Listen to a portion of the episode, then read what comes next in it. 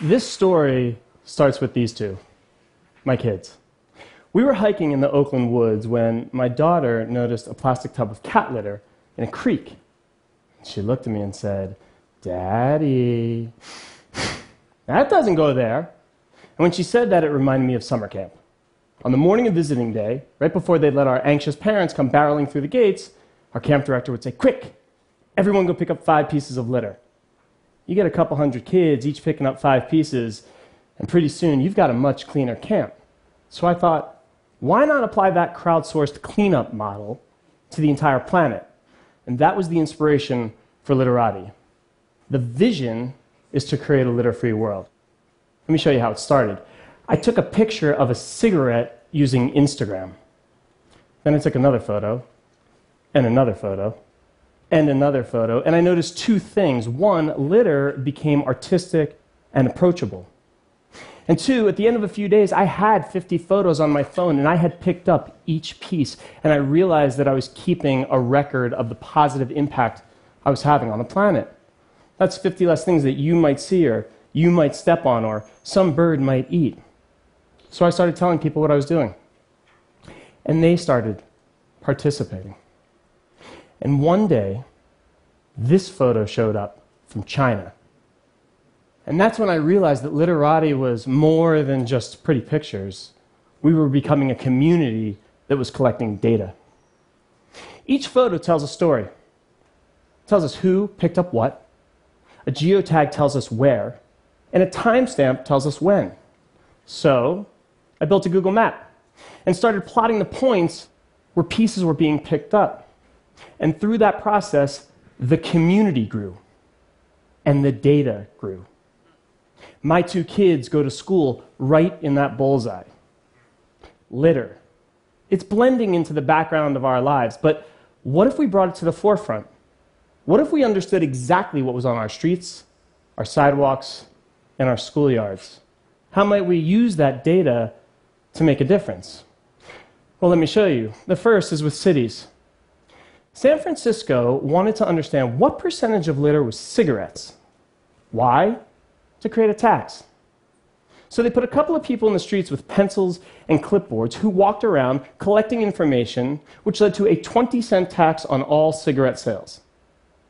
And then they got sued by Big Tobacco, who claimed that collecting information with pencils and clipboards is neither precise nor provable. The city called me and asked if our technology could help. Not sure they realized that our technology was my Instagram account but I said, yes, we can. and we can tell you if that's a Parliament or a Pall Mall. Plus, every photograph is geotagged and timestamped, providing you with proof. Four days and 5,000 pieces later, our data was used in court to not only defend, but double the tax, generating an annual recurring revenue of $4 million for San Francisco to clean itself up.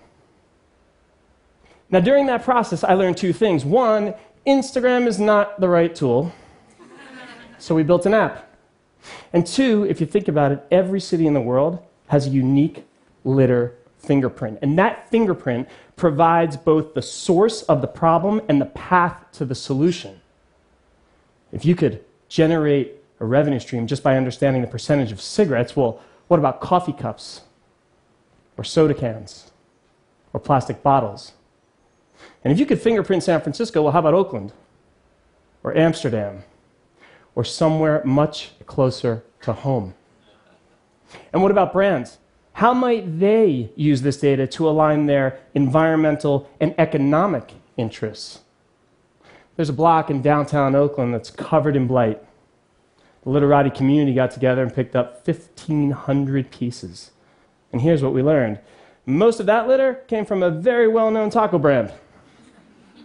Most of that brand's litter were their own hot sauce packets, and most of those hot sauce packets hadn't even been opened.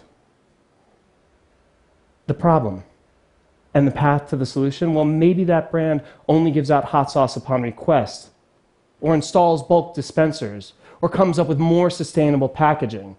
How does a brand take an environmental hazard, turn it into an economic engine, and become an industry hero? But you really want to create change? there's no better place to start than with our kids. A group of fifth graders picked up 1,247 pieces of litter just on their schoolyard.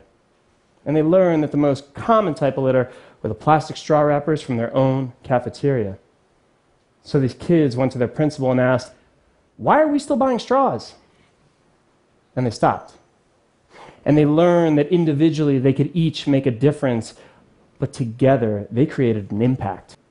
It doesn't matter if you're a student or a scientist, whether you live in Honolulu or Hanoi, this is a community for everyone. It started because of two little kids in the Northern California woods, and today it's spread across the world. And you know how we're getting there? One piece at a time. Thank you.